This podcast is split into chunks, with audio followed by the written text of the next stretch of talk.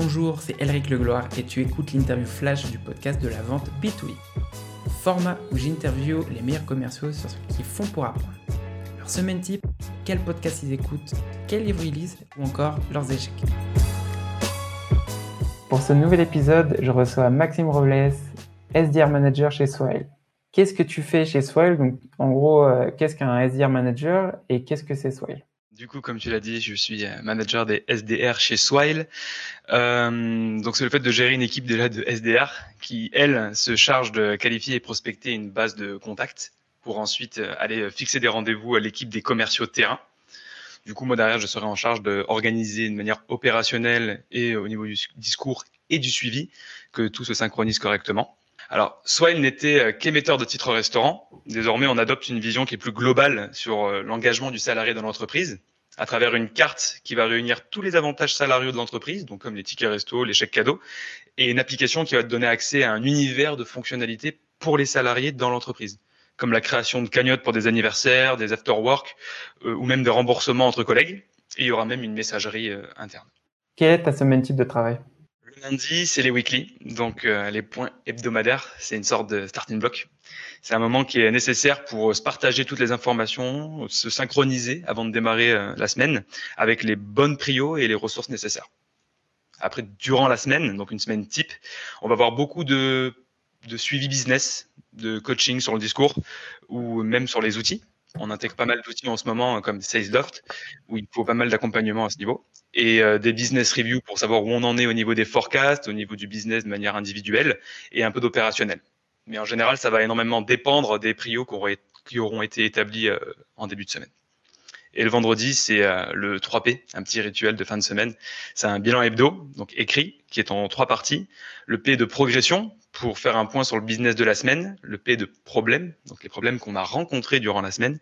Et euh, le P de plan, donc ce que l'on va faire la semaine prochaine, du coup. Donc c'est un compte rendu qui est synthétique et qui permet d'évaluer en fait le business de la semaine. Qu'est-ce que tu sais sur ce que tu fais aujourd'hui que tu aurais aimé savoir quand tu as commencé? Un tip qui m'a clairement permis de, mieux orienter ma, communication auprès de mon équipe au quotidien, dans le domaine commercial en tout cas, c'est que manager, ce n'est plus vendre un produit ou une solution, mais c'est vendre une idée à son équipe. C'est le fait d'aller les fédérer autour d'un objectif commun et que ce n'est pas on va devoir aller travailler plus pour atteindre cet objectif, mais plutôt la question de comment on va aller le chercher. Et ça, ça me permet clairement de choisir les bons mots au bon moment. Qu'est-ce que ton plus gros échec professionnel t'a appris? Alors, je n'ai pas vraiment eu d'autres vraies expériences professionnelles avant Swile. En revanche, dans mon parcours scolaire, j'ai doublé deux fois. Et j'ai volontairement arrêté mon parcours pro à un bachelor, donc bac plus 3, pour venir chez Swile en CDI. Donc euh, cet échec scolaire m'a mené à me poser les bonnes questions au sujet de la valeur d'un diplôme, commercial en tout cas, et euh, l'opportunité d'aller travailler en tant que early employee à 100% dans une startup qui est en pleine ascension. Quelle est la chose qui t'a le plus aidé à accélérer l'apprentissage de ton métier? Entendre et accepter la critique. Alors j'en rigole parce que en général, quand on est commercial, on a pas mal d'ego. Et euh, j'apprends à le mettre de côté afin de d'écouter et de récolter en fait les feedbacks d'autres points de vue, d'autres personnes. Et euh, bien évidemment, tant que ça reste constructif. Mais ça me permet justement de, de, me resituer et de me dire bon, est-ce que je fais les bonnes choses? Est-ce que je prends du recul juste après ces retours-là pour pouvoir me repositionner sur les points que je dois travailler et trouver de moi-même mes axes de progression? Quelle ressource t'as le plus aidé dans ta carrière? Et cette ressource, ça peut être un livre, un podcast, un blog ou autre chose. Les podcasts, simples et pratiques. On peut faire euh, plein d'autres choses en même temps. Euh, avant, c'était sur le chemin du boulot. Euh, maintenant, c'est plutôt en faisant la vaisselle ou en étendant le linge.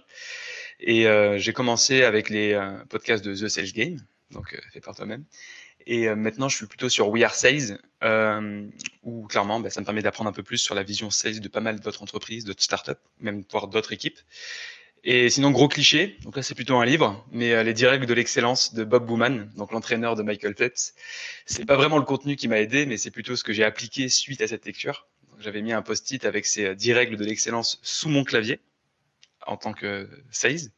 Et chaque matin, après chaque pause, chaque déj, je soulevais mon clavier, je les lisais et je repartais sur mes appels avec euh, une énergie de folie.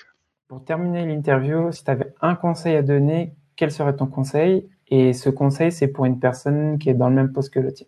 Euh, je dirais prendre le temps de profiter de chaque réussite. Bien sûr, avant de se projeter euh, vers son prochain objectif, mais je pense qu'il ne faut pas tomber dans la phase de l'éternel insatisfait. C'est un piège dans lequel on peut euh, vite perdre la tête.